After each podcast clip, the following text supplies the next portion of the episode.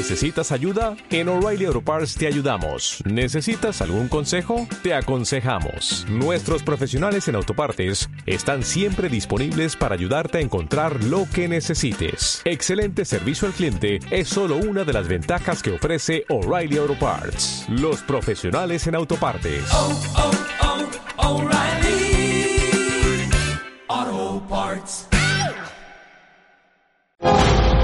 A todos los compartimientos, ¿preparados? ¡Deprisa! ¡A vuestros puestos! ¡Todos en posición! Buenos días. Buenos días, España. Vamos. Número uno, listos y a la orden. Todo el equipo, preparados. Compartimiento 2, listos y a la orden. Noticias a punto. Válvulas cerradas, niveles correctos. Hombres en posición. Que entren tertulianos. Compartimiento 4, listos y a la orden. Vamos a por ello. Número 6, listos y a la orden. Santiago Fontenla, preparado que entramos. Compartimiento 8, listos y a la orden. Comenzamos Buenos Días, España. Radio Cadena Española. Compartimiento 10, listos y a la orden. A por ello. Vamos.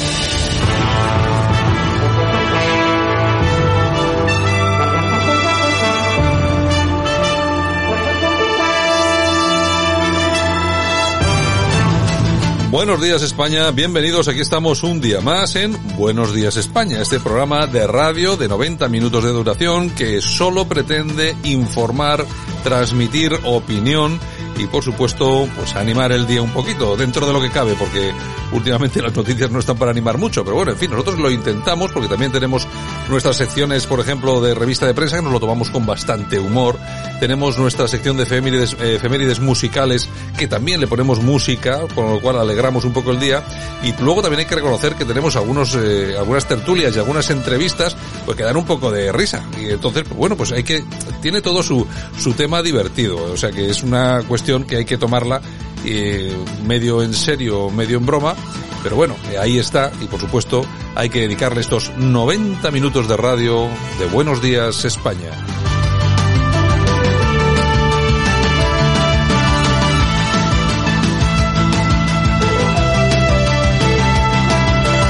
Bueno, y hoy vamos a tener un poco de todo, nuestra compi Yolanda Couceiro Morín nos va a traer la revista de prensa dentro de un ratito, luego vamos a tener eh, entrevista. Vamos a traer hoy a Roberto Vaquero, que es el secretario general del Frente Obrero, que es ese partido político que quitó las banderas de España que habían colocado en la playa de, creo que es Totana, me parece que se llama, en, en Valencia. Bueno, vamos a hablar con él, vamos a ver por qué retiraron las banderas y bueno, de paso ya le preguntamos algunas cosas eh, sobre su partido, a ver qué, bueno, a ver qué es, por, por lo menos para conocerlo un poco más. Luego eh, tendremos también eh, tertulia, hoy vamos a tener a Dani Álvarez y también a Jaime Caneiro y a Francisco Gómez. Bueno, en fin, vamos a tener un poco de todo y creo que la cosa va a estar entretenida.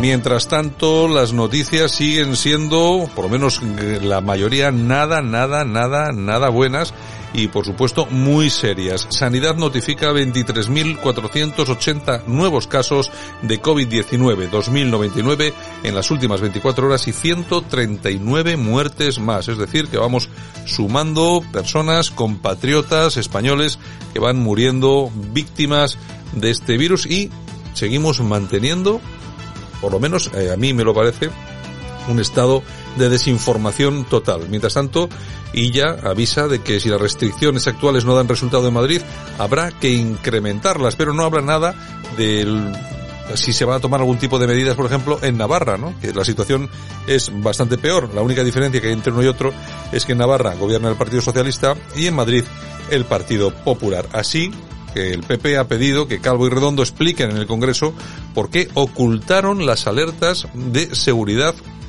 eh, nacional eh, del virus. El secretario general del Partido Popular eh, aseguraba ayer que su partido va a solicitar esas comparecencias en el Congreso de la vicepresidenta del gobierno, Carmen Calvo, y del jefe del gabinete de Pedro Sánchez, Iván Redondo. Últimamente, Iván Redondo, que figura mucho en todo esto, para que expliquen por qué ocultaron los españoles que Seguridad Nacional advirtió al gobierno de la letalidad del virus en 11 ocasiones, atención, en 11 ocasiones entre enero y marzo. Atención, estas, eh, estos asuntos son de, máxima gravedad. Bueno, eh, Trump, que saldrá ya mismo del hospital, eh, habrá más de uno pues que se eche, no sé, las manos a la cabeza, Dios mío, Dios mío, pues sí, el, virus ha pillado un Trump, como, decía una, nuestra compañera Yolanda, y sale del, y sale del hospital, por suerte. Simón ve ascenso relativo en Madrid y se fija como objetivo bajar a 50 casos de COVID-19 por 100.000 habitantes. Estados Unidos modifica de nuevo su criterio y reconoce contagios de coronavirus por aire. La OMS, la OMS, estima que hasta el 10% de la población mundial ha sido infectada ya por el COVID. Unicaja y Liberbank confirman contactos preliminares para una posible fusión. Los bancos llegan a acuerdos entre ellos porque es la única forma que tienen de sobrevivir, llegar a acuerdos para hacerse más grandes. Los que peor salen de todo esto, los usuarios, que últimamente estamos viendo cómo las comisiones aumentan, cómo se cierran oficinas y cómo pues lo que es la atención presencial en los bancos está prácticamente desapareciendo. Y anticorrupción que pide 77 años de cárcel más para los líderes de la Gürtel por delitos fiscales. Azerbaiyán y Armenia se acusan de la muerte de decenas de civiles desde el día 27 de septiembre. El abogado que pidió paralizar restricciones en Madrid vuelve a solicitarlo alegando un error de la audiencia nacional y Exteriores audita todas sus oficinas de cooperación y reforzará los controles tras un desfalco de 4.5 millones de euros en Panamá.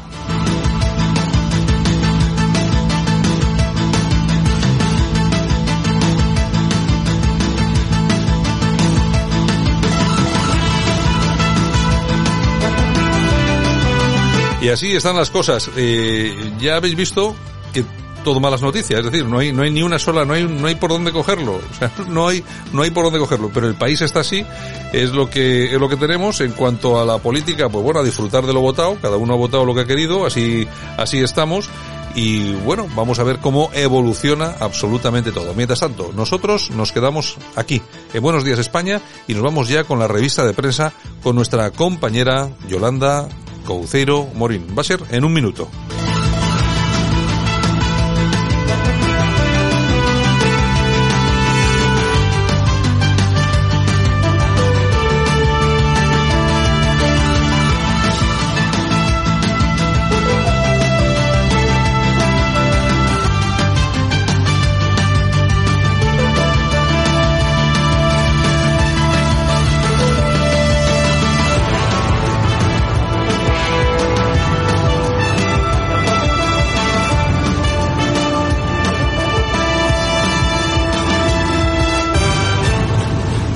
¿Cuándo os alertáis ya? Ostras, menudo lío tenemos encima. Mira. La tenemos encima. 16, yo creo que fue el 16 de enero cuando ya empezamos a trabajar 14, 15, 16 horas todos los días. Bueno, este señor que estaba, cuya voz estaba sonando ahora mismo, eh, era el señor Simón. El, ¿eh? el prove Simón. El prove Simón. Vamos a, vamos a escuchar otra vez de nuevo. ¿Cuándo os alertáis ya? Ostras, menudo lío tenemos encima. Mira. La tenemos encima. 16, yo creo que fue el 16 de enero cuando ya empezamos a trabajar 14, 15, 16 horas todos los días. 16 de enero empezaron a trabar 16, O sea 15, que ya, sa- 16 ya sabían lo del tema del COVID en enero. Ya sabían el tema del COVID que empezaron a trabajar en enero. ¿Mm? Y dejaron, y dejaron, y dejaron. Y vamos, y no hay más problema. Lo que pasa es que yo sigo, eh, yo sigo alucinando con todo esto. O sea, si sabemos todo esto, si eh, cada vez dan, incluso ellos están dando declaraciones de cuándo sabían, tal y cual. O sea, ¿por qué no hay nadie que tome decisiones en cuanto a esto? Porque, no sé, yo me imagino que habrá que denunciar a alguien, algo habrá que, algo Digo habrá, yo, no algo habrá sé, que hacer. no sé, la clase política está dejando mucho que desear, siento decirlo. Ay, sí, bueno, en fin, es lo que tenemos. En todo caso, queda cada vez más claro que esta gente, estos políticos, ya sabían lo que se nos venía encima más de un mes antes de que, del 8M y no hicieron absolutamente nada. Dejaron hacer. Buenos días, España.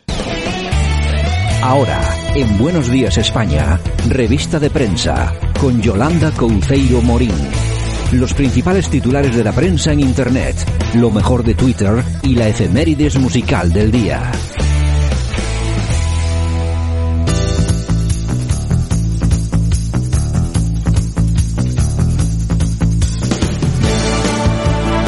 Bueno, pues hoy 6 de octubre comenzamos con este repaso, esta revista de prensa con lo más destacable que tenemos en Internet. Efectivamente, y empezamos por nosotros mismos, por Radio Cadena Española, nuestra página. Mira, Twitter, que ultima una nueva herramienta para censurar pues contenidos, vamos, que Es a lo- cerrar bocas. Es lo, lo, lo usual. Dentro de poco se nos va a acabar. Pero fíjate que hasta ahora Twitter más o menos, más o menos, pues era la red social en la que podías comentar un poquitín más cosas y tal. Pues nada, ya podemos ir preparándonos que también. Vamos ir- Además, que va a depender de los usuarios. Es decir, que va un usuario y te denuncia que no sé qué y ya está. Y, y te, y te ha censurado el contenido. Vamos, que en breve vamos a ver mm, cómo disminuyen nuestros seguidores. Hombre, eso de todas, todas. eso de todas, todas. Bueno, y también son ya 138 los presos políticos en cárceles cubanas. Así lo afirma la asociación Cuban Prisoners Defenders. Pues ciento ya 38. Eh, eso sí que son presos, eh, presos políticos. Claro, los que están en Cuba. a señores de separatistas de Cataluña. Eso sí que son presos políticos. Y no el Junqueras and Company, and Company. Bueno, venidor que ofrece apartamento y comida en cualquier bar por 200 euros semana. Tiene que ir el turismo para allá. ¿Cómo, cómo, cómo es eso? Pues mira, Apartamento. apartamento y comida en cualquier bar, en cualquier bar. O sea, que será un menucillo o una 200 cosa. euros a la semana. semana. Sí, sí, O sea, Se han quedado sin el inserso, sin las eh, bueno, vacaciones. Claro, es que tú fíjate cómo estarán es estos mucha pobres. pasta para venidor, ¿eh? Tú fíjate cómo estarán estos pobres. en bueno, fin, bueno. bueno, el confidencial digital. ¿Qué nos cuentan? Pues mira, Netflix y Dani Rovira cancelan la serie La Maleta sobre yihadistas. Rovira, que en un primer momento habría dicho sí al proyecto de, de Aitor Gabilondo, que es el mismo que ha hecho la película de Patria, Ajá. pues bueno, ahora dice que no le gusta el guion. Eh, la representante de Dani Rovira ha dicho que no salgan a la luz los motivos de la cancelación. Bueno, o sea que- Yihadismo, sí, tal, o sea que ma- ma- miedo, y- vamos. Sí, miedo, básicamente. Acojonator. Sí, básicamente miedo. Bueno, sois unos Sí. acojonator, en fin. Está claro. De verdad, ¿Qué es esto? En fin, libertad digital. La CUP tapó dos denuncias por agresión y abuso sexual contra uno de sus diputados. Kim Arrufat abandonó el partido en abril del año pasado tras una segunda denuncia, pero hasta hoy no se ha sabido el, el nombre del elemento este. Kim Arrufat. Kim Arrufat, además tiene un nombre raro, ¿no? Sí. Suena como... Pero bueno, no te lo pierdas que tras abandonar la política se integró en una empresa patrocinada por Roures. Roure, el amigo Roures, que siempre da cabida a todos esos. Siempre que seas independentista, siempre te da cabida. Exactamente, puedes Pues- hacer abuso sexual, Pero pero, tú si eres fíjate- no pasa nada, ¿eh? Tú fíjate cómo tapan todos estos, todos sus escándalos de abusos sexuales, este, estos progres como son, y cómo los tapan que nadie se entere. Eso sí, luego pasa cualquier otra cosa y están en la calle todo el día. Claro, y si ese hubiese sido uno del PP, imagínate. Pues imagínate, ¿qué más? Dios mío, Voz Populi. El gobierno quiere cambiar la forma en la que los autónomos cotizan para ingresar más. La intención, dicen, es que los trabajadores coticen más para que en el futuro tengan más prestaciones. Vamos, esto es muy divertido, ¿eh? Sí, sí. Que nos Eh, lo digan alguno. Y eso de, eso de tener más prestaciones, eso- Prestaciones. eh, quizá, quizá bueno, ya- las van a tener otros, no el que cotiza, ¿eh? No el que cotiza. O Yo, sea, de todas formas, aquí, eh, no sé si hay alguno todavía de los que nos escucha que piense que va a cobrar la pensión. Sí, sí. Que, que lo piense bien porque no, no va a ser, no lo va a ser el tenemos caso. claro, lo tenemos claro. Bueno, la tribuna del paisvasco.com. ¿Qué nos cuentan? Jonan Fernández, blanqueador de ETA durante años, liderará la lucha contra el COVID-19 en el País Vasco. Hay que recordar que Jonan Fernández fue concejal de Herri Batasuna en Tolosa y montó aquella famosa coordinadora Rul, Rudel- Ruraldea. Ru- Ruraldea Ruraldea, sí. para impedir eh, lo de la autopista de sí, sí, sí, sí. Que hubo muertos por ETA, hay que recordar, ¿eh? No, bueno, este es un tipo que, bueno, ya se le conoce de hace, de hace mucho tiempo. Pero fíjate, ahí está. Ahí está, ahí ya está, ves, ahí ¿ves? está. Nos equivocamos de profesión, que te lo digo yo. Venga, ¿qué más? El español. Bueno, Aznar, que ha estado en el Foro Nueva Economía, asegura que votaría no a la moción de Vox. Solo sirve para afianzar a Sánchez y dividir a la derecha. Es un problema. Vamos a ver, este, este- este- el tema este de la moción de censura es un problema. Vamos a ver.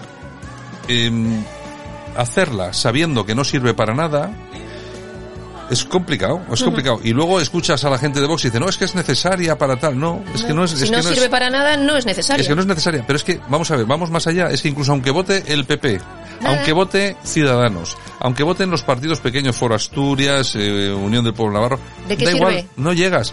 Y además todo esto teniendo en cuenta la encuesta que sacaba ayer GAT3 en, en ABC, Sí, sí. eh, en el que decía, bueno, que había bajado algún escaño el PP, que había subido alguno Vox, Vox, sí. pero da igual. Gana les, al- les falta, les falta, les falta un montón, les falta un montón para llegar. Y es que la división de la derecha, pues es lo que va a hacer que Pedro Sánchez y sus amiguetes de. Podemos gobiernen durante muchos años. Bueno, pues es lo que hay, es lo que hay. Oye, a disfrutar de lo votado. Bueno, Irene Montero, que se gasta 22.000 euros, no te lo pierdas, para cuidar las plantas del Instituto de la Mujer. Y exige un césped inferior a 10 centímetros.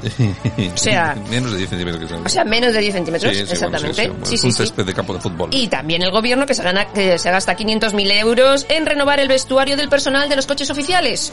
Oye, que sobra la pasta aquí. Vamos, yo pensaba que no teníamos dinero, pero chico, o sea... Yo no sé, yo no sé, los coches oficiales, hombre, tendrán que ir con trajecillo y Bueno, tal. pero no si este sé. año no hay dinero para traje, pues se limpia y ya está. Y se usa el nos. Ahorramos 500.000 euros. Y ¿Esto qué viejo. es? Bueno, bueno. Chico, en fin.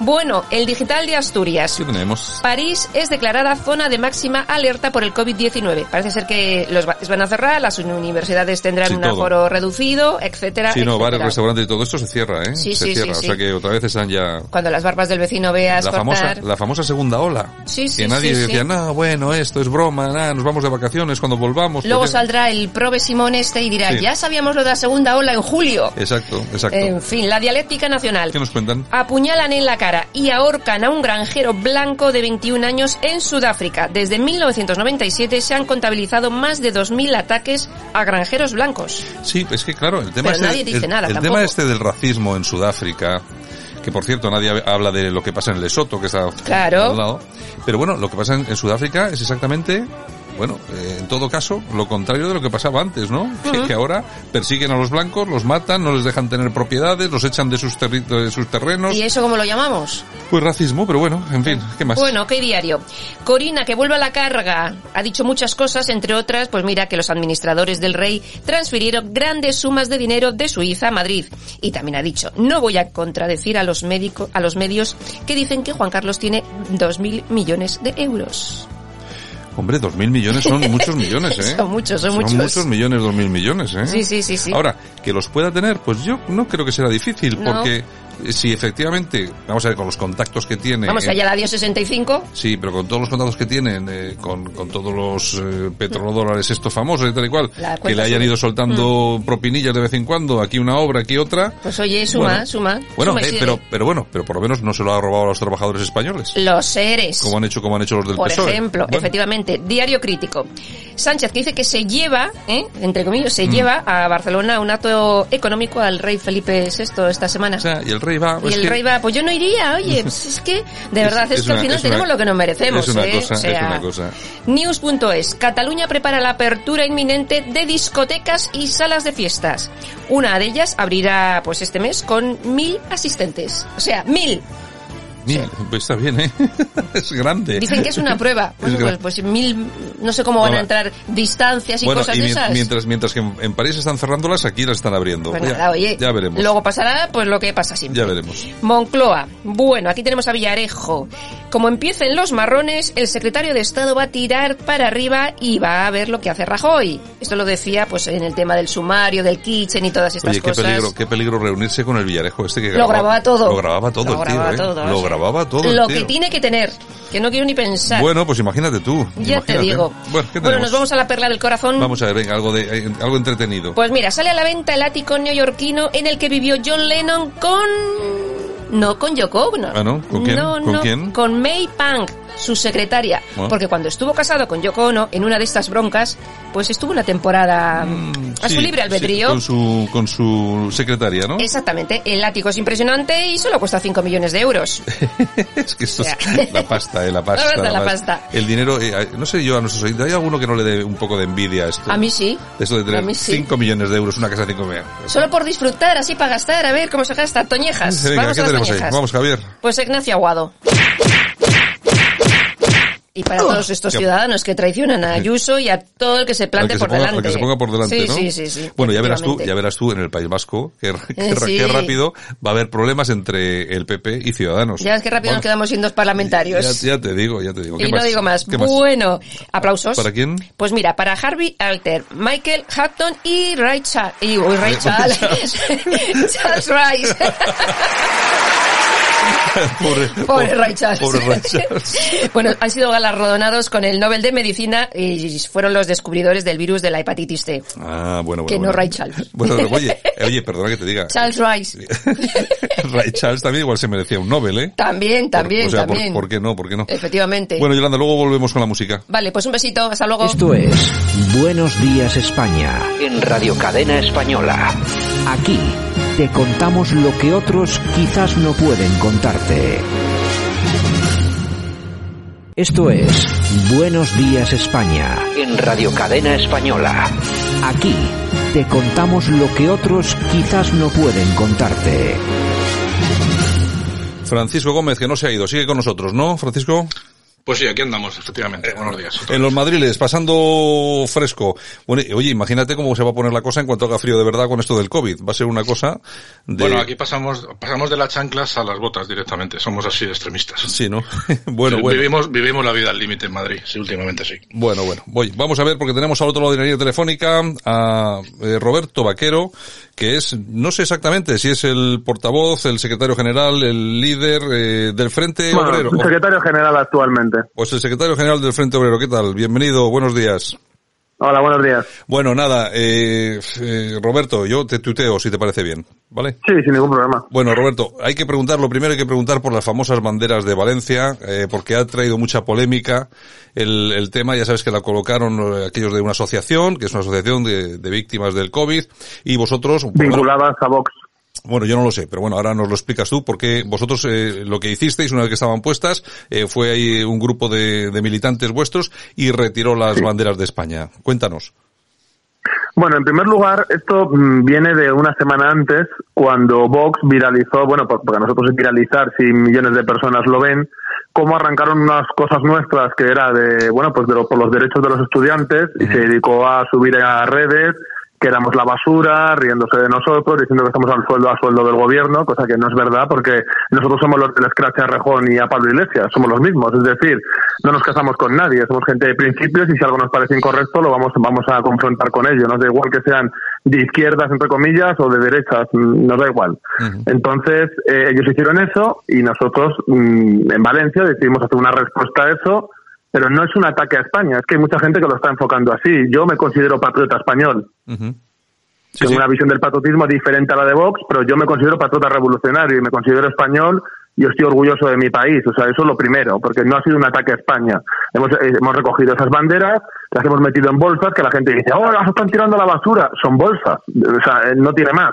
Y las dejamos allí en un lado, por lo que me han dicho. Es decir, la gente de la asociación tiene esas banderas. Ya. O sea, no ha habido ningún robo, ni ha habido violencia, ni ha habido absolutamente nada. Ha sido un acto político para denunciar la utilización de Vox y de cosas, bueno, de gente que, asociaciones que están a su alrededor, aunque ya sé lo que me van a decir, porque Cristina Seguí ya ha visto lo que ha estado diciendo, etcétera, de lo que hemos hecho lo que no hemos hecho, y no es cierto, esto ni es un ataque a España, ni es una falta de respeto a las víctimas. Al revés, nosotros pensamos que Vox hace una utilización de las víctimas para atacar al gobierno, que me parece muy loable por su parte. Es decir, yo también critico al gobierno y creo que este gobierno es una vergüenza, pero no utilizando a las víctimas como si todas las víctimas fueran no ya votantes, porque votantes tienen muchos, eso es así, sino eh, militantes férreos de Vox. Entonces es una cosa que nos molesta bastante y como ellos la semana anterior nos hicieron todo ese ataque gratuito porque sí, pues nosotros decidimos dar una respuesta política a su ataque.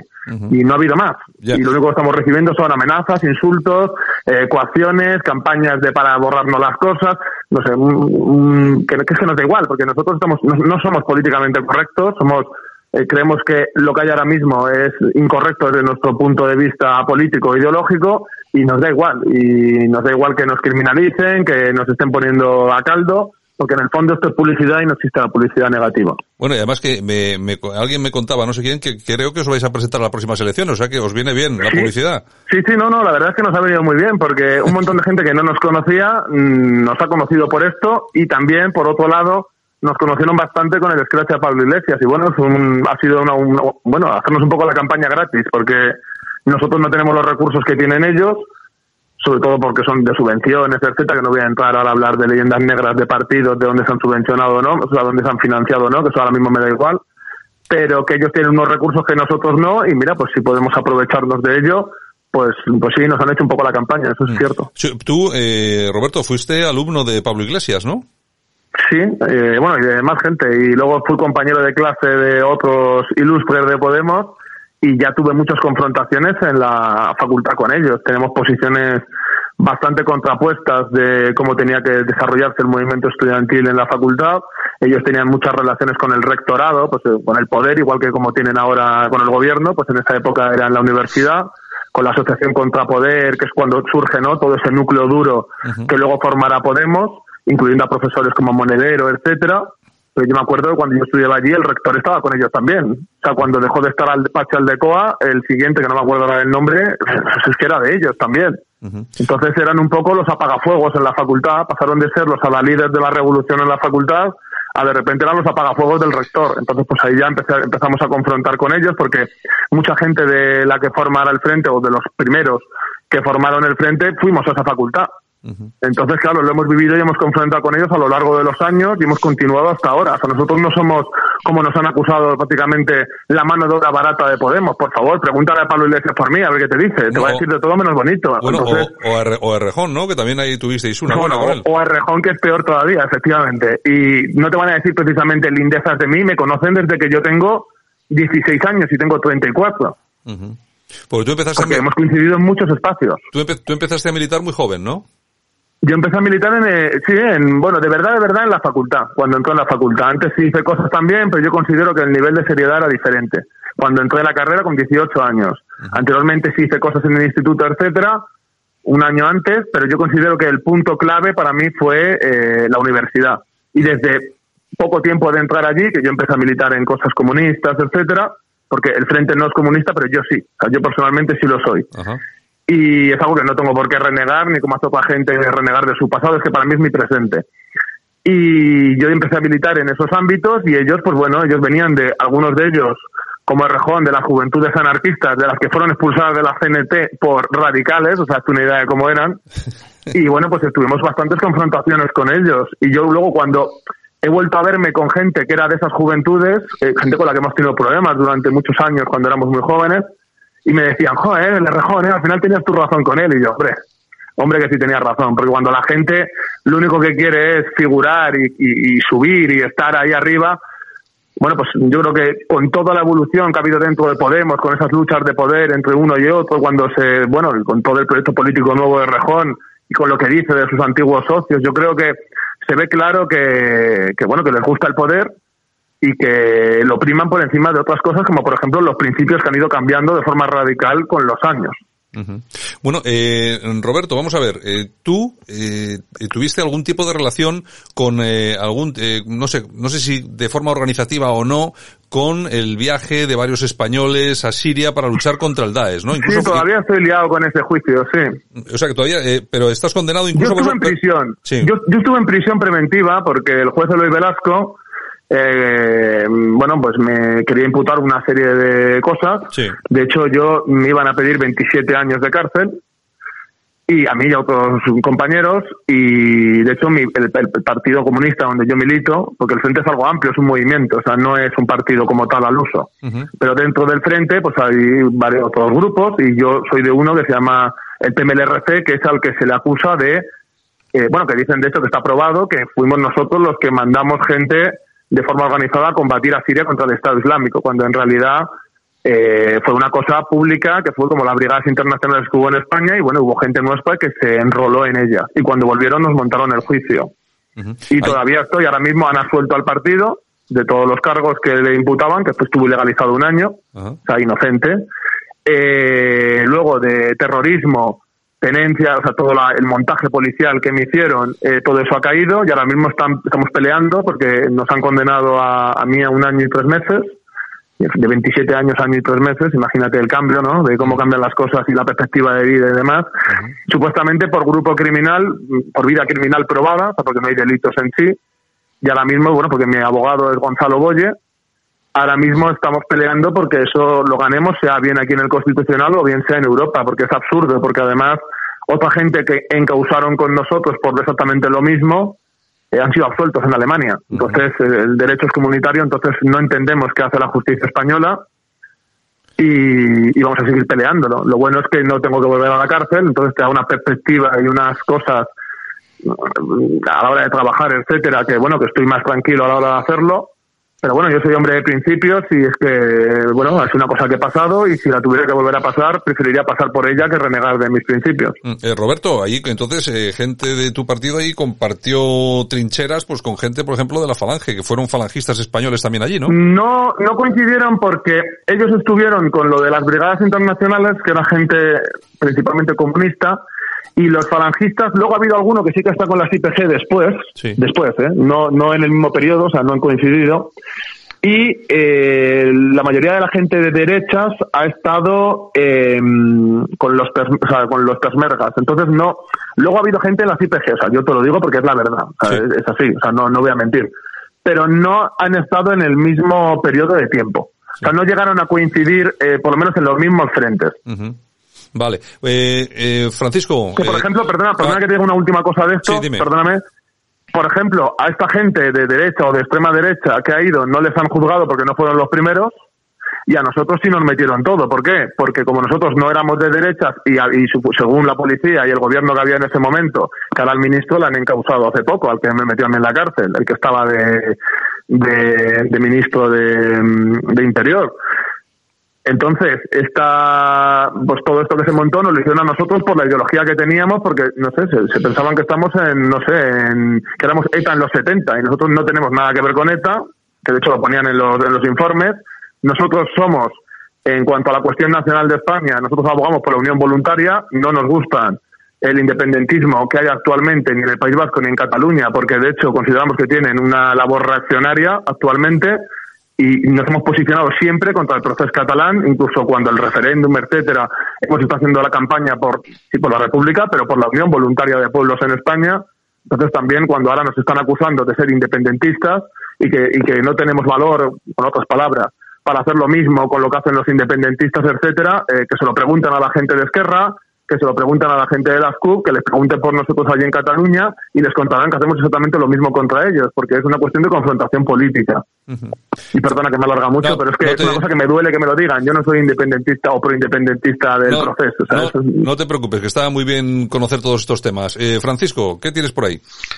Bueno, partiendo de la base de que estamos en las antípodas ideológicas, como no se podría esperar de otra manera, mm, yo he estado intentando investigar un poco sobre, sobre este grupo o esta amalgama de grupos raros y, y no termino de llegar a, sinceramente, no, no consigo, la verdad que me lo has dejado bastante claro, Roberto, cuando has dicho que, que tú eres comunista, pero que tu grupo no, en fin, que tenéis ahí, como digo, una amalgama eh, un tanto extraña, eh, bueno, pues eh, al final caéis o incurrís, sí, bueno, bajo mi punto de vista, por supuesto, eh, em, en el sentido de que incurrís, eh, yo hablo como, como politólogo, espero no hacer comentarios cuñados, como dices en tus redes sociales, ¿vale?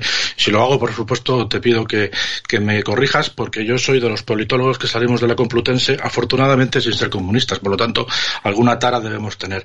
Mira, yo te iba a preguntar que qué soy realmente, pero ya me lo has dejado bastante claro. Entonces, teniendo en cuenta que estabas hablando un poco de tu, de tu tema judicial eh, y teniendo en cuenta que tu grupo sois totalmente anti-europeístas, eh, ¿qué sentido tiene de que vayas a recurrir a la Unión Europea? ¿Cuál? Ventaja táctica, táctica y estrategia. Nosotros O sea, somos, una- yo soy una- comunista, pero no soy gilipollas, es decir, perdóname la palabra. Ah, vale. Pero hay que tener en cuenta de que hay una cosa que se llama táctica y estrategia. Lenin Vale, con los imperialistas para llegar a Rusia. Yo creo en la táctica y la estrategia, no soy un anarquista.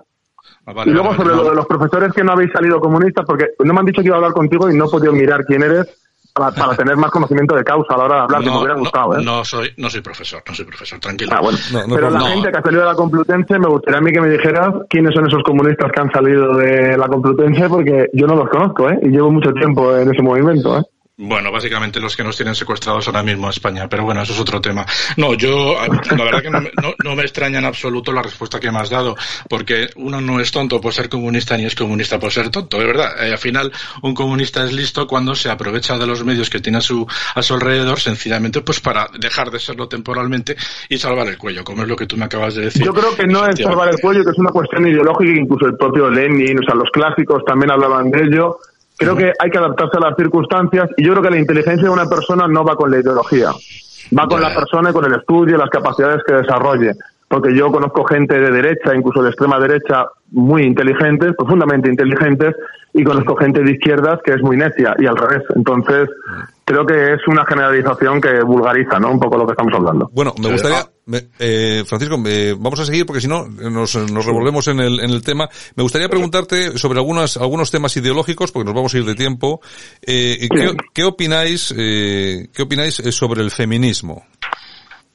Bueno, pues nosotros, a ver, va a sonar un poco raro. Estamos a favor, voy a decirlo antes para que no se malinterprete. Nosotros estamos a favor de la igualdad real y de defender los derechos de las, de las mujeres, o sea, eso de primeras.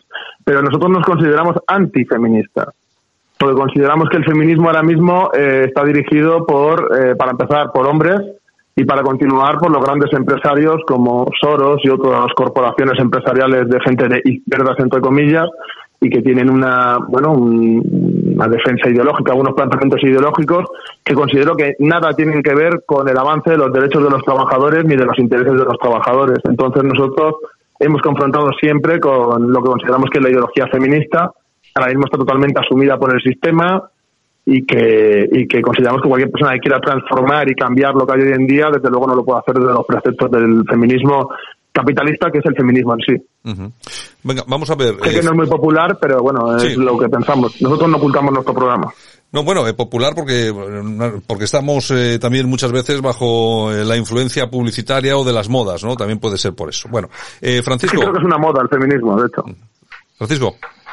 Sí, le voy a preguntar que, bueno, he leído que su, su paradigma, su, su, su modelo es, es Albania, ¿no? Pero bueno, eh, vamos a, me gustaría que me lo aclarara. Eh, una pregunta muy sencilla. Vosotros eh, incurrís, como decía, en algunos errores que, que, bueno, vemos constantemente que a los grandes líderes de la izquierda, como Pedro Sánchez o Pablo Iglesias, pues también les sucede. He leído algunos tuits vuestros en los que habláis de la ocupación. Vosotros decís que no ocupáis, o sea, vosotros decís que os metéis en un sitio que no es vuestro, asaltando una propiedad privada que puede ser de un particular o de una empresa, pero que lo hacéis sencillamente porque como queréis transformar Cuando hablas de nosotros, ¿a quién te refieres, por favor? Al frente, para aclararlo... Al, frente, a frente obrero, por supuesto. Al frente obrero como tal, vale. Sí, sí, sí. Entonces, eh, yo, la pregunta es, eh, ¿no estáis incurriendo en los mismos errores que están haciendo los grandes líderes de la izquierda? Que al final es utilizar una terminología un tanto extraña para no de querer decir lo que realmente está sucediendo, porque cuando uno se mete en un sitio que no es suyo, lo está ocupando. Eh, si tú quieres decir que estáis transformando la sociedad, pues me parece muy bien, pero al final es un movimiento ocupa. Por eso te digo que mm, yo estoy un tanto extrañado porque no consigo saber realmente qué soy. Si es un, un movimiento anarquista, antisistema, ocupa, o sencillamente un grupo transformador social, como puede serlo perfectamente la Falange o cualquier otro grupo que tiene sindicatos. El Frente Obrero como tal no ocupa, o sea, no ocupa. El Frente Obrero como tal no ocupa, pero sí hemos apoyado proyectos, no, no, déjame que te diga porque ha habido uno en Mallorca justo ahora, que de hecho es el único que ha habido. No, pero es el único que ha habido. O sea, te lo digo para que lo sepas también.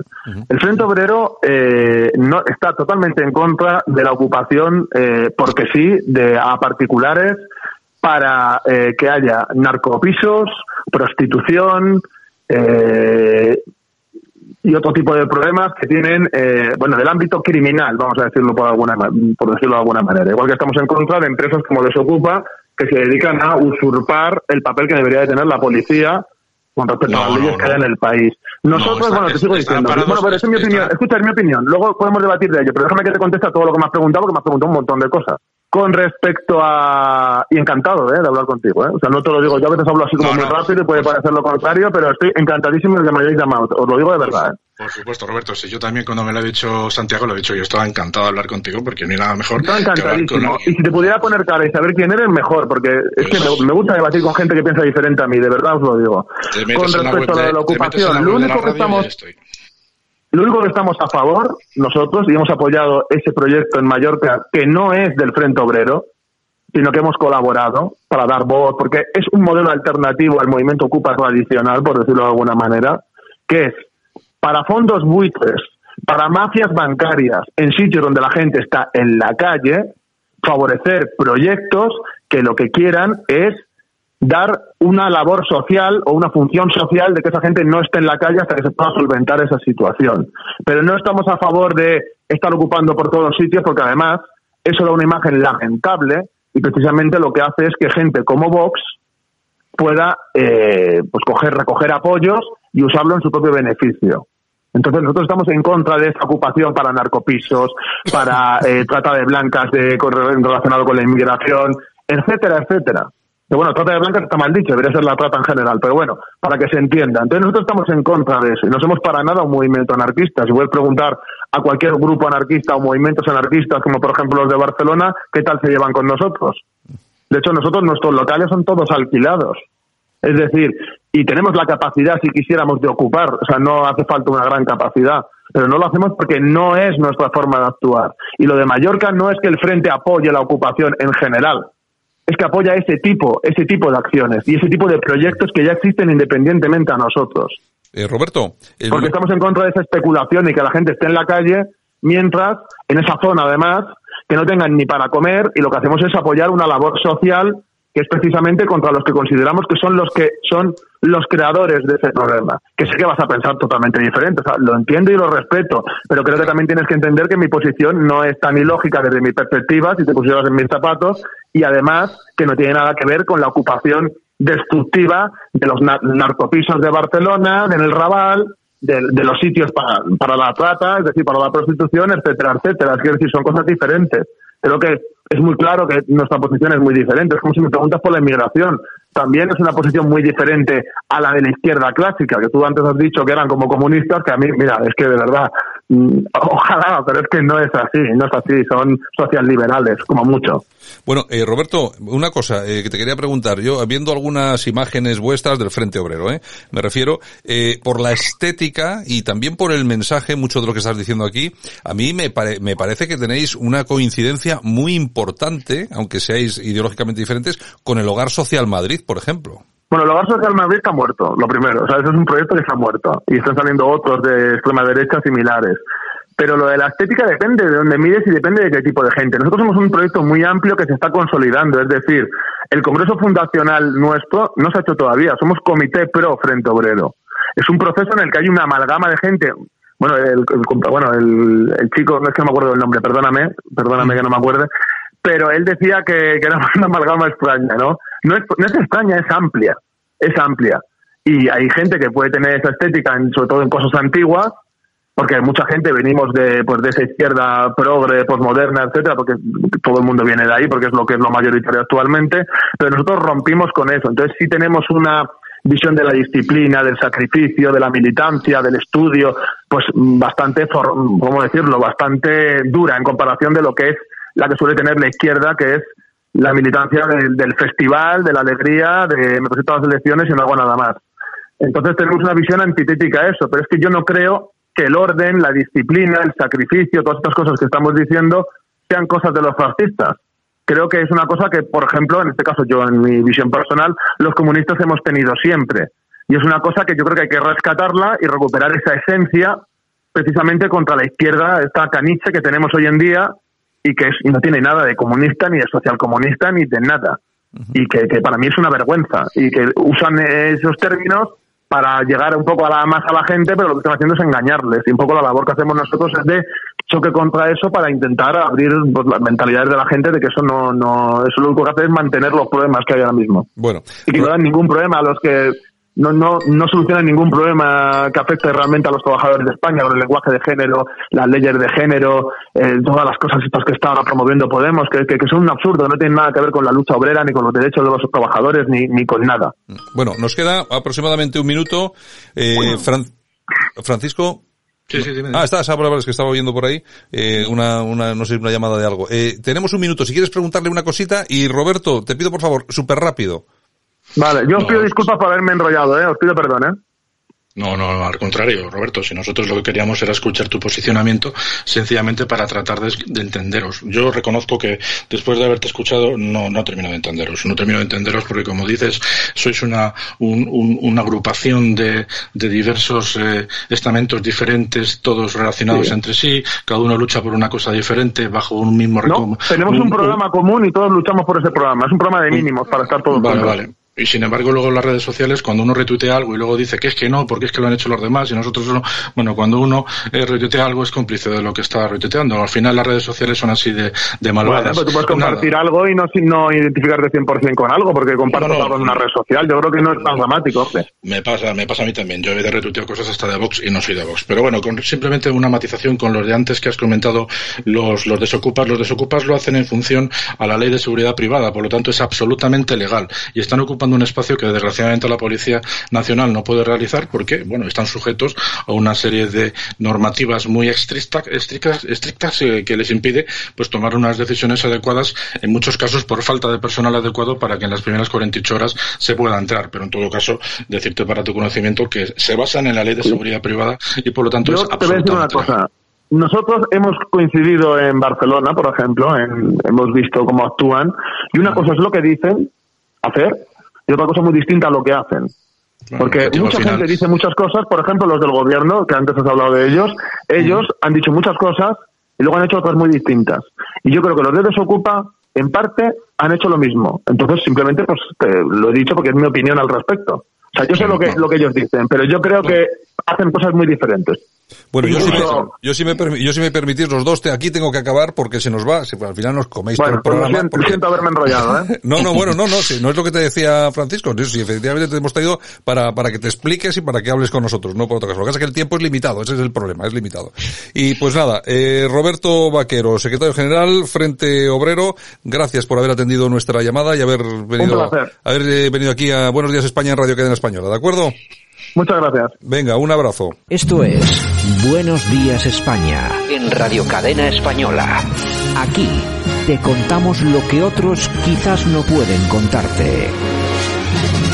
Bueno, y Francisco Gómez que continúa con nosotros, es así, ¿verdad Francisco? Ahí Así estás. es, aquí- no aquí te, andamos, sí. no, no te pierdes. Muy bien, y se suman aquí a los micrófonos de Buenos Días España, por un lado Dani Álvarez, buenos días Dani. Muy buenos días. Y también se suma Jaime Caneiro, buenos días Jaime.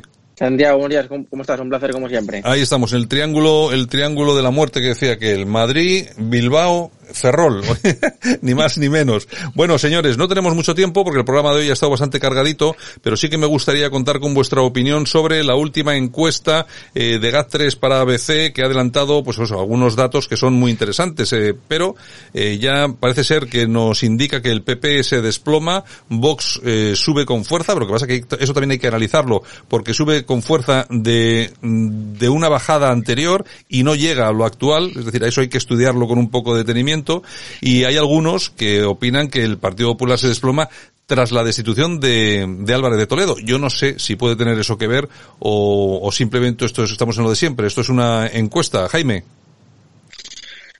Bueno, las encuestas, como, como son encuestas, hay que utilizarlas de forma tendenciosa. ¿eh? La, la estadística no es algo matemático y, y puramente absoluto y objetivo. ¿eh? Está claro que, que, bueno, marcan una tendencia, pero aquí lo que es importante es analizar la encuesta de GAS3, que es la del ABC, comparando elecciones con la última, que es el 3 de octubre. Eh, cuando dices que se desploma el PP, yo no sé dónde se ve el desplome del PP, porque si cogemos las elecciones del 10 de noviembre, el Partido Popular obtu- obtuvo 89 votos, o sea, perdón, 89 escaños, y la que le da el 3, el 3 de octubre 103 diputados. Es decir, estamos hablando aquí de un incremento de 20 y pico escaños. Por lo tanto, yo no sé dónde se ve el, el desplome aquí. Yo me refiero al, yo- Luego, es, el, Vox. es el titular de ABC, ¿eh? no, no, no lo digo yo, lo dicen Sí, ellos. sí, sí, sí, sí, sí. Bien.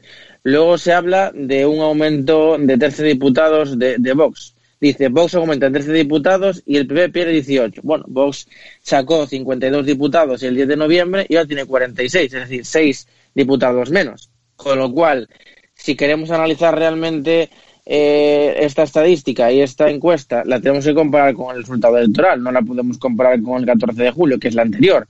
Y lo que nos dice es que, que, el PP se desplome bajo ningún concepto. Y luego que lo comentabas tú de Cayetana, bueno, que haya podido influir, pues no te digo que no, que a lo mejor un sector eh, más de derechas del Partido Popular, pues a lo mejor con este tipo de estrategia, pues se piensa dos veces votar al PP, puede ser, pero yo creo que será una influencia mínima. Lo que sí que me parece curioso es que en el caso de Unidas Podemos eh, sacó 35 diputados, por ejemplo, el 10 de noviembre y en estas últimas elecciones, en esta última encuesta, tiene 29, es decir, son seis diputados menos. Por lo tanto, eh, bueno, mm, habrá que ver cuando llegue las elecciones el momento. Como siempre digo, las encuestas son encuestas y bueno, lo que tiene que importar aquí es el voto de la gente en las urnas. Claro, veremos a ver.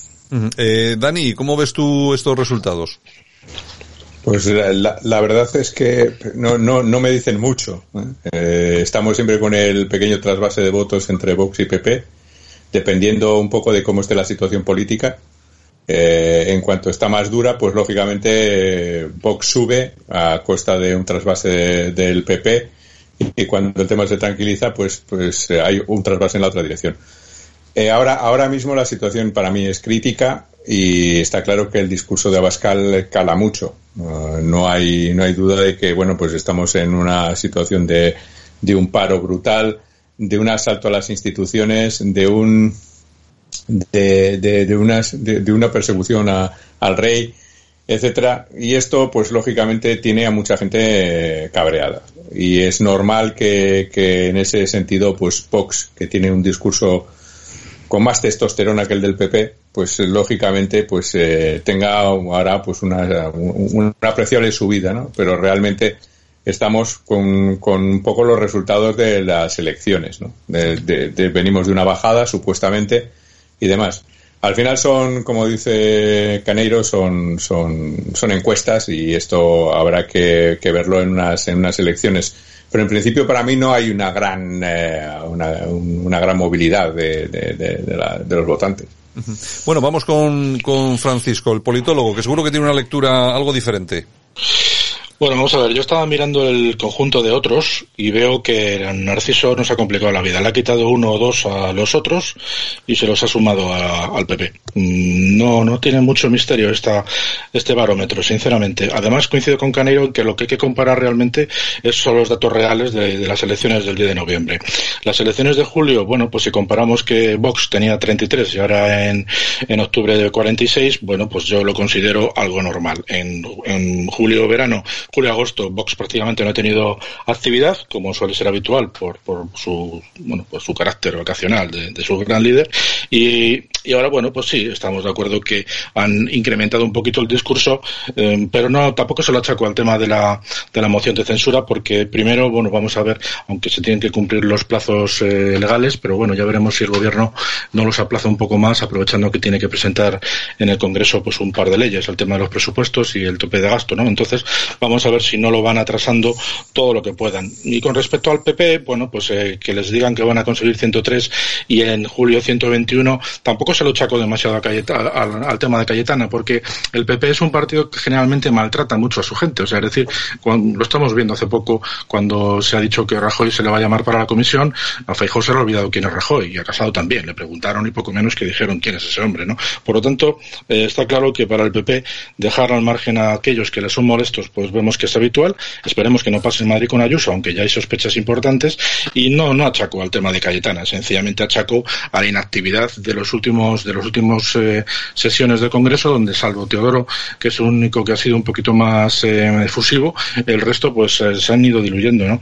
Y con respecto al PSOE, pues bueno, pues yo creo que Narciso Michavila, que es una persona que suele aparecer en, en televisión española con bastante asiduidad, pues evidentemente no va, no va a maltratar a quien manda en esa televisión, por lo tanto, pues es bastante condescendiente y simplemente le pone dos menos que en, que en noviembre, lo cual pues le va a permitir seguramente ir a esa casa a seguir comentando su, sus barómetros, un poco más. Jaime, es, yo estoy de acuerdo en que no hay que hacer mucho caso de las encuestas, sí que son un indicativo, una tendencia, eso sí que lo pueden indicar. Y a mí lo que más me sorprende de todo esto, fíjate que te lo digo con absoluta sinceridad, no es ni el resultado del PP mm. ni el de Vox, que al final eh, me da igual porque seguramente en las elecciones va a ser totalmente diferente a lo que nos indican. La tendencia que sí me preocupa mm. es que el Partido Socialista todavía le siguen dando en encuestas, es decir, en tendencia 118 claro. escaños, con la que está cayendo. Sí, antes de, de contar a tu pregunta, Santiago, si me es permites que nunca, un breve nunca, inciso nunca, nunca, me conté, nunca me contestas, Jaime. nunca me contestas. Siempre te contesto. Lo que pasa es que nunca, no me olvido de, de ciertas cosas. Entonces, simplemente quiero dejarle claro una cosa, Francis, cuando, cuando dice que el Partido Popular maltrata a su gente y de que cuando le preguntan a Fijo sobre Rajoy, poco más no le conoce, decirle que eso es totalmente falso. Fijo ha reconocido públicamente eh, que Rajoy es una persona honrada y es más, este sábado y el viernes hemos estado algunos en la Toja, en el foro que ha habido aquí en San Sensio, donde precisamente estaba Rajoy y Fijo y se ha este tema, y Fijo ha sido contundente y clarísimo diciendo que Rajoy es una persona honrada. Por lo tanto, no digamos cosas que no se asemejan a la realidad. Masaje, masajeando, masajeándole, masajeándole la espalda al presidente del gobierno mientras Ayuso está aquí pasando las canutas en Madrid sola. Esa es la intenta, esa es la, la absoluta realidad, eh, Jaime. Pero bueno, eh, yo entiendo que tú defiendas lo que defiendes. ¿eh? No, no, tú has dicho aquí eh, públicamente que cuando se le ha preguntado a Fijo respecto, yo no te voy a decir Pablo Casado, pero en cuanto a Fijo te puedo garantizar que decir que mira para otro lado cuando se le pregunta de Rajoy es mentira porque él ha- le han hecho esta pregunta precisamente y ha contestado clarísimamente de que él pone la mano por Rajoy y que es una persona honrada. Pero bueno, da, igual. Eh, en cuanto a lo del PSOE, sí, a mí me preocupa que después de todo lo que hemos tenido encima de la mesa, cincuenta y pico mil muertos, familias arruinadas, empresas destrozadas, y todavía nos queda lo peor, porque este último trimestre se va a juntar la gripe con, con el, el COVID y vamos a pasar las canutas, me parece preocupante que después de todo esto el PSOE el día 10 de noviembre tiene 120 diputados y en la última encuesta 118, es decir, ha perdido solamente dos diputados, el principal responsable de llevar los datos de España a lo peor. Me parece ciertamente preocupante, pero bueno, como decía bien Francisco y nuestro compañero de la, de la tertulia Paco, eh, al fin y al cabo esto puede cambiar muchísimo, quedan dos y pico por delante y al fin y al cabo la, la encuesta más realista es lo que la gente lo que la gente vota en la urna y yo creo que hombre siendo un poquito de realistas yo creo que el Partido Socialista se va a pegar un castañazo considerable. Veremos si será suficiente como para que la, la derecha vuelva a gobernar pero vamos yo creo que estas encuestas en fin a- tal y como estamos ahora no, no son del todo objetivas hay un modo de entender la, política claro Está, está absolutamente claro. Obje- Objetivas no son de ninguna forma, eso está claro. Eh, Dani, otro dato interesante y también que llama poderosamente la atención es el de Ciudadanos, que sigue sin rentabilizar su política de acercamiento al PSOE. Así todo, eh, se va a los nueve escaños. Pues estos no tenían que tener ni, ni uno.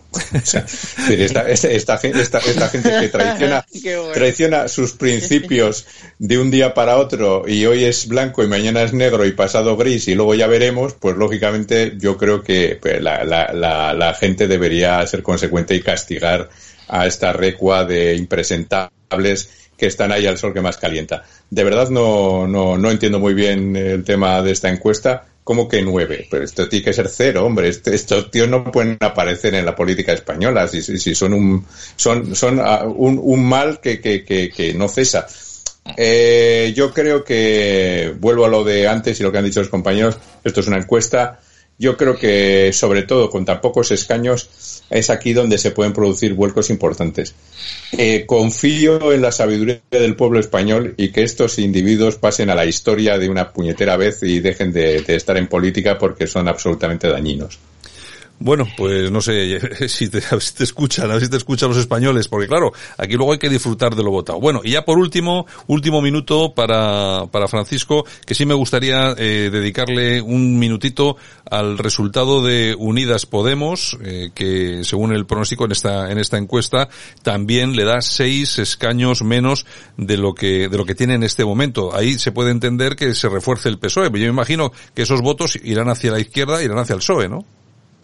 Sí, sí, en principio yo creo que, mm, que le den 29 escaños en, en ahora entre octubre a, Unidas Podemos me parecen demasiados. Yo creo que el desgaste que va a tener Podemos va a ser mayor, no porque mucha gente se le vaya a Podemos, que no digo que no, pero básicamente porque poco a poco se va diluyendo. Yo creo que algo similar a lo que ha pasado en, en las elecciones gallegas le va a pasar a nivel nacional. Eh, además hay que tener en cuenta que, por ejemplo, en las elecciones de noviembre, por ejemplo, en Andalucía, fueron juntos con el partido de Teresa, de lo que hoy es un partido diferente, que es el partido de Teresa Rodríguez. Por lo tanto, todos los votos andaluces ya le van a faltar. Veremos también cómo se sigue comportando eh, después de que tengamos las elecciones eh, catalanas y vamos a ver también ahí si, si las confluencias en, en, el, en Cataluña de Podemos eh, sacan buenos resultados o también se ven absorbidos por, por todo el electorado de Esquerra Republicana. Yo creo que en función de lo que pase en Cataluña con Esquerra va a ser un poco el reflejo, bueno, con Esquerra Esquerra me refiero a que absorba todo el, el voto podemita o gran parte, va a ser un poco el reflejo de lo que le va a pasar a Podemos en unas hipotéticas elecciones de cara al año que viene. Pero bueno, yo creo que lo normal es que se vaya debilitando porque es un partido que yo creo que ha tenido su momento en España y que absorbe, y que finalmente pues va a ser eh, fagocitado pues por todas las partidas, o sea, todos los partidos de izquierda radicales que hay en España, locales, y donde no están los locales, como puede ser Esquerra o los gallegos en, en Galicia, pues los a nivel nacional, como es el PSOE. Pues muy bien, señores, muchas gracias por estar con nosotros aquí esta mañana. Eh, Jaime Caneiro, un abrazo muy fuerte, Dani Álvarez y también a, a Francisco Gómez. Un abrazo. Buenos días a todos. Buenos días. Estás escuchando Buenos Días España. Aquí te lo contamos.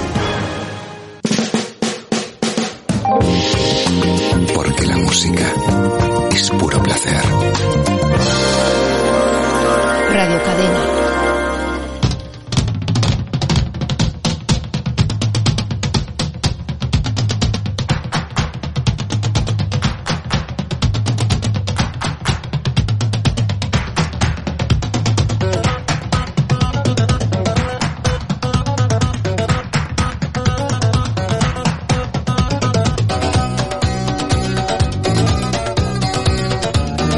Bienvenidos, aquí estamos, tiempo de efemérides. Nos acompaña como siempre Yolanda Cemorín. Hola, muy buenas. Y estamos empezando, fíjate, hoy empezamos con Bonnie M. Rasputin.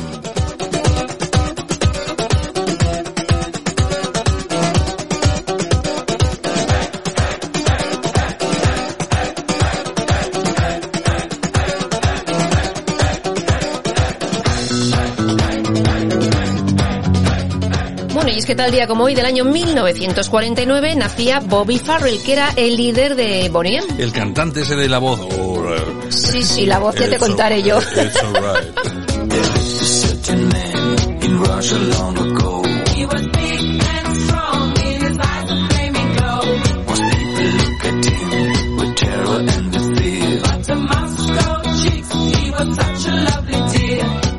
Bueno, el grupo fue creado en el año 1974 por el productor alemán Frank Farian y compuesto por Bobby y por tres chicas más que son las que bailaban también. Y vaya líos han tenido después, ¿eh? Para- Bueno, bueno.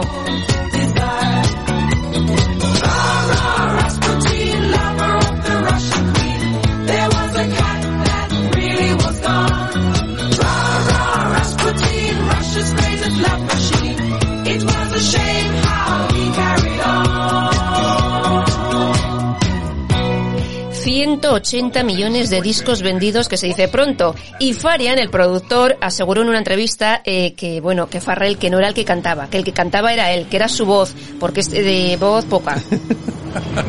no sé yo, bueno, hemos visto... Es lo que decía el productor, ¿eh? Hombre, hemos visto a los Billy Manili, o a los Ma- a mí Manili no me Billy, extraña o- nada, ¿eh? Yo ya, yo ya no me voy a extrañar de todo esto. En todo caso, oye, todo exitazos. Sí, sí. Lo de Bonnie, bueno, que eh, hoy sigue siendo una gozada. sigue. Este fue otro de sus grandes éxitos, Rivers of Babylon, los ríos de Babilonia. Bienvenidos, estamos en tiempo de efemérides aquí en Buenos Días España.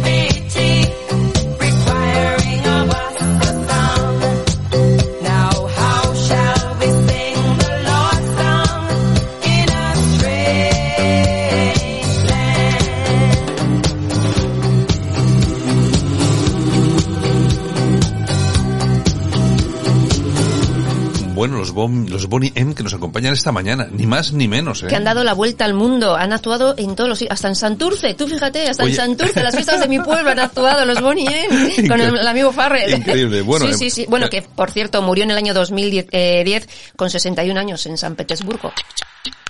She's crazy like a fool.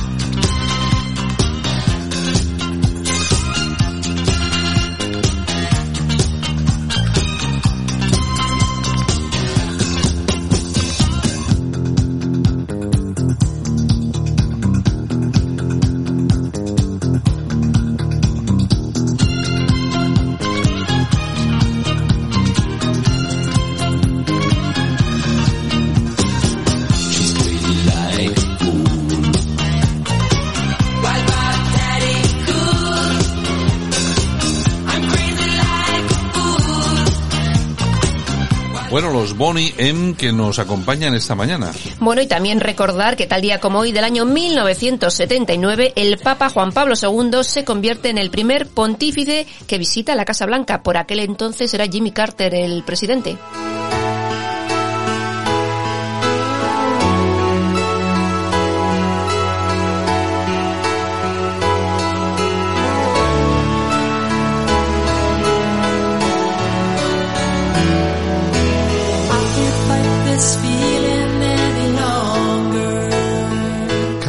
Fight This Feeling. Es una cancioncita de los Reo Speedwagon. Eh, vamos, eh, no, es que creo que se pronuncia así. Reo Speedwagon, ¿no? ¿O? Aproximadamente, sí, No sí. sé, es que uno Red ya... Speedwagon. no sé. Depende de quién lo diga. En fin, en fin, en fin. Bueno, tal día como hoy, 1951, nace en Illinois Kevin Cronin, que era el cantante y sigue siendo el guitarrista de la banda estadounidense. Cumple 69 años.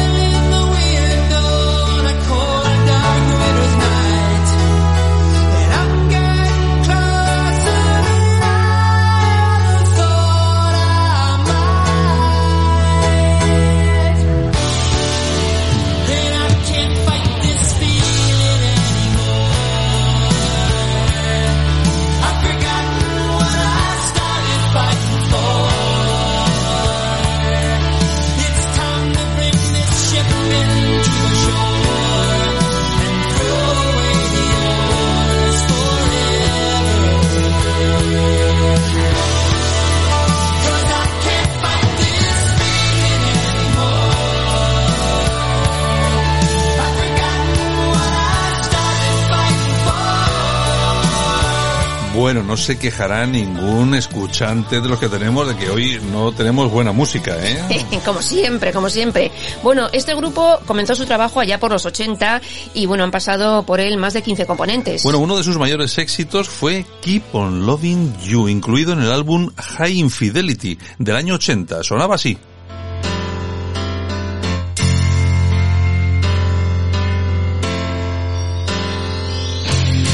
Bueno, y que sepáis que siguen haciendo conciertos, ¿eh? Y ahí siguen, ahí siguen trabajando.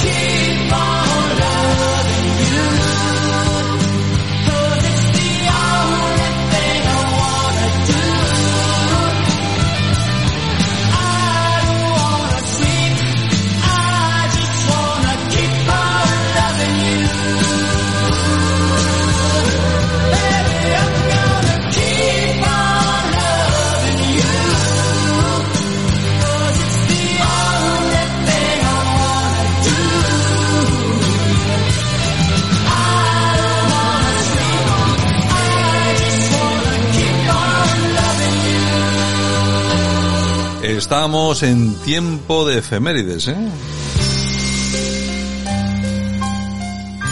Y bueno, también en el año 1935 nace Vicente Cantatore. ¿Y quién era Vicente Cantatore? Pues sabe Dios quién fue. Entrenador de fútbol de la selección argentina y de Chile. ¿Qué me dices? Sí, señor, todo un exitazo. ya sabía yo quién era, ya sabía, ya sabía yo quién era.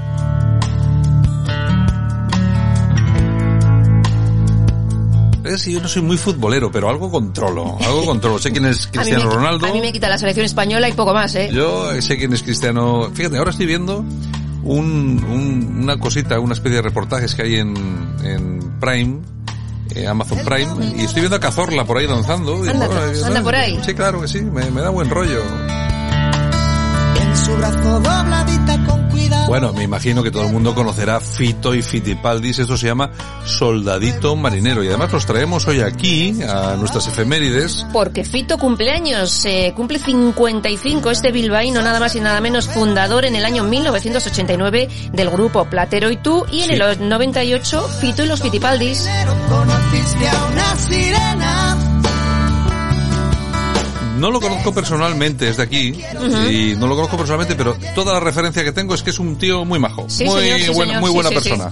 No tengo otras referencias, es lo que me cuenta la gente, yo no lo conozco Colabora personalmente. mucho con causas solidarias y todo ese tipo de cosas. Parece que es un buen tipo. Como ha venido, te ha cogido la tormenta.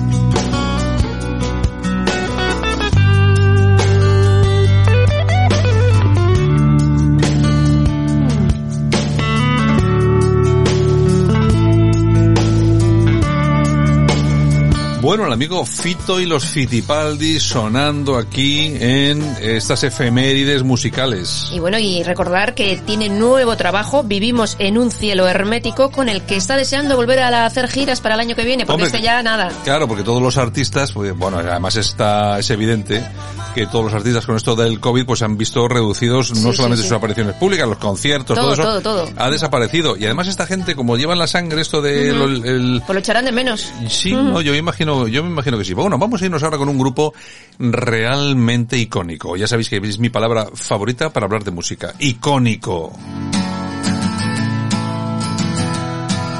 Oasis.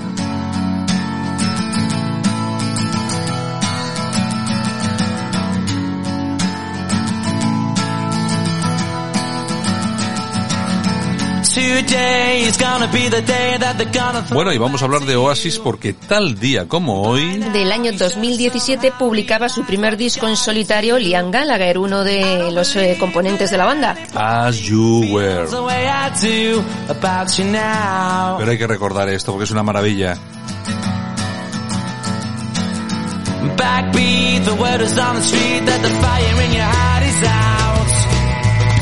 Sure you've heard it all before, but you never really had it out. I don't believe that anybody feels the way I do about you now.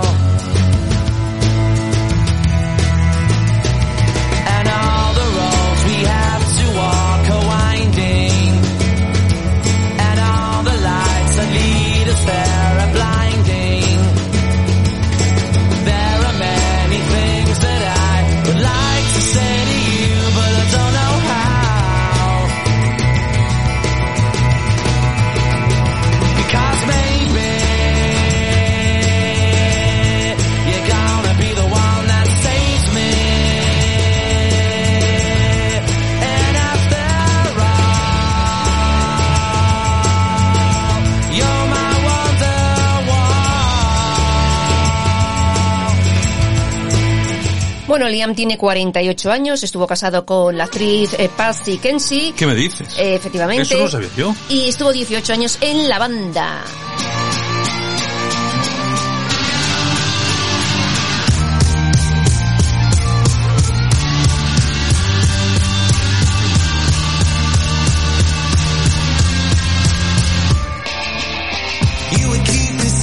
Es que los celos entre los hermanos Noel y Liam Gallagher pues estaban ahí todo el día a la gresca, a la bronca y tal y al final pues bueno, se fue por libre y hace cosas como esta.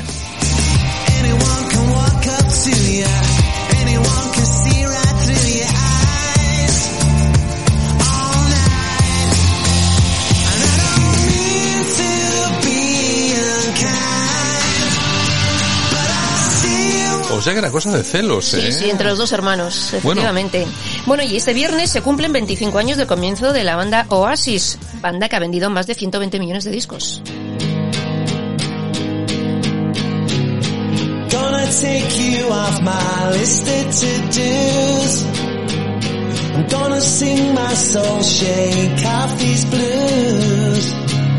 Cause it's alright, it's alright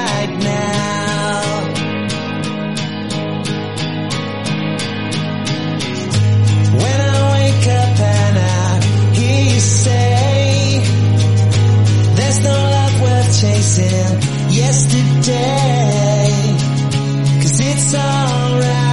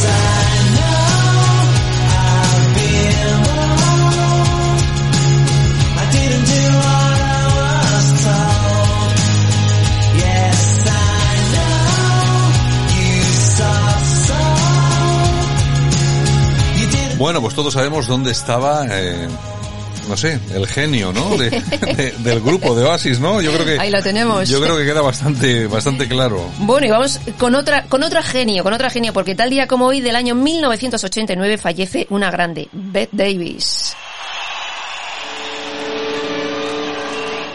Bueno, toda una estrella de Hollywood que fue la primera mujer presidente de la Academia de Artes y Ciencias Cinematográficas.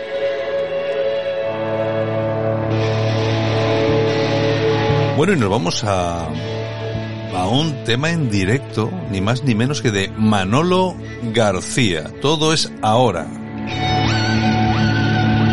Y esta, este tema, canción del solitario que se reconcilió con el mundo. Casi nada. Pues sí, yo creo que a mí me define casi el título. Bueno, y es que tal día como hoy del año mi- 2017 se publicaba esto. Este álbum.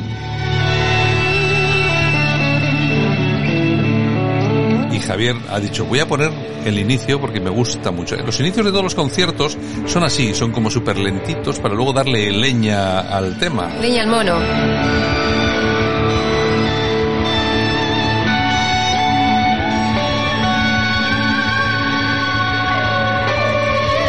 Bueno, Manolo, uno de los fundadores de grupos como Los Rápidos, Los Burros, El Último de la Fila, Números Unos, Éxitos, también es pintor. En fin, con el Último de la Fila, en el año 1985 llegó su primer éxito cuando la pobreza entra por la puerta, Bueno. el amor salta por la ventana. Vaya temazo. que me hacía sentir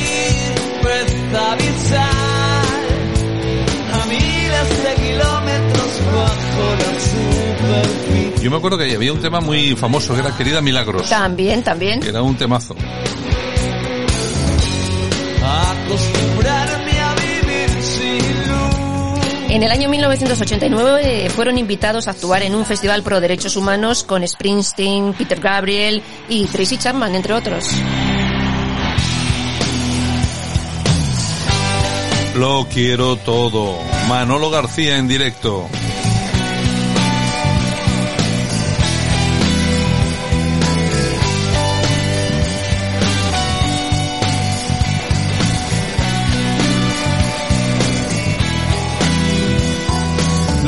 Quiero todo, la espuma y el lodo, el día y la noche, la estrella del norte, el cielo y la cueva más fosca del orbe.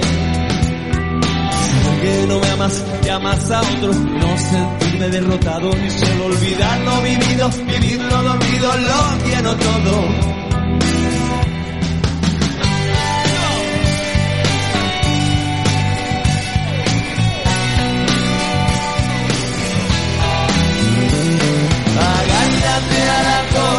Del viento, que no se escape el tiempo. El tiempo se nos escapa, corto amarrazando y balandra. Tempus tempus tempus tempus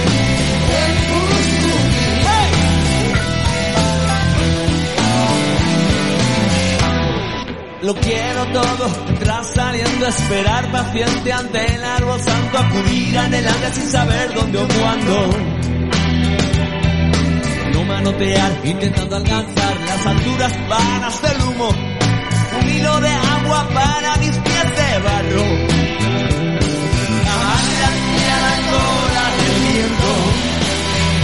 Que se nos escapa el tiempo. Manolo García, un verdadero genio de la música española. Bueno, de todas formas, creo que acabamos hoy también con un número uno. Efectivamente, Bueno, muy que- nuestro, muy, bueno, nues- muy cachondo. Pero bueno, pero además se oye que está de moda, porque con esto de la televisión, oye, cómo han resucitado algunos, ¿eh? Exactamente. Bueno, pues eh, tal día como hoy, del año 1981, Bertín Osborne triunfaba con esta canción. Tú solo tú, Bertín Osborne. Bueno, ¿qué vamos a decir de él? Empezó con aquel éxito Amor Mediterráneo también, que se Sí. incluía en el mismo LP que salía eh, Tú solo tú. Eh, ha estado muchos años viviendo en Miami, ha hecho teatro, ha hecho cine, ha hecho televisión. Bueno, ha estado en Miami. Que me- eh, yo el otro día le vi en un programa que decía que él se fue realmente a Miami por la persecución de los periodistas, de los Eso- paparazzi. Sí, sí, sí, allí vivió tranquilo una temporada. Bueno, ahora eh, presenta el programa Mi casa es la tuya en Telecinco. En el año 77 se casó con Sandra Domé, con la que tuvo tres hijos. Y eh, bueno, ahora vive, bueno, está casado con Fabiola Martínez, venezolana. Y entre tanto ha habido muchos liegues. Entre una y otra. ha Eh, habido- muchos, bueno, muchos, bueno, lo- como Julio Iglesias. Bueno, que tampoco pasa nada. Y con esto acabamos, ¿eh? Con esto acabamos hoy. Vaya efemérides musicales que hemos tenido, increíble. Yolanda, gracias. Bueno, nos vamos, pero volvemos mañana, ¿eh? Mañana volvemos, Un chao. beso. Solo tú, corazón, tentación, esa nota que le falta mi canción. Tú, solo tú, cómo no, miro al aire y eres tú, siempre estás donde estoy yo, persiguiéndome al andar, espiando en mi rincón, abro un libro y estás tú, escondida en un renglón.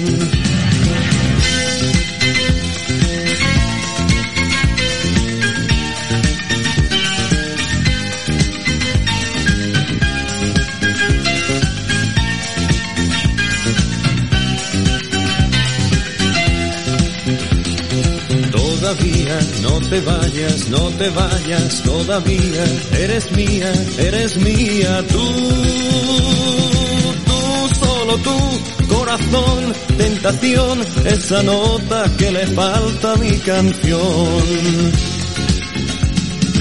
Tú, solo tú, cómo no, miro al aire y eres tú, siempre estás donde estoy yo, persiguiéndome al andar, espiando en mi rincón, abro un libro y estás tú, escondida en un renglón.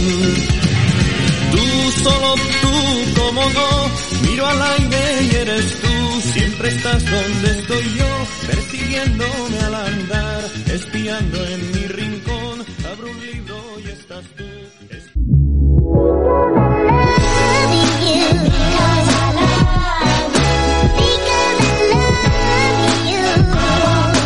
Y esto ha sido todo por hoy. Saludos súper cordiales. Javier Muñoz en la técnica, todo nuestro equipo, Yolanda Cociero Morín, Jaime Caneiro, Dani Álvarez, Francisco Gómez.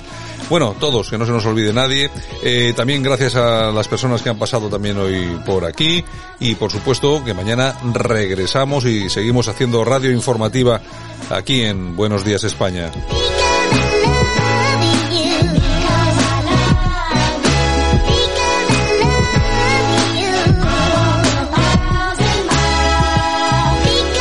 Lo dicho, y también saludos de este que os habla, Santiago Fontella. Mañana nos vemos de nuevo aquí, en Buenos Días España. Chao.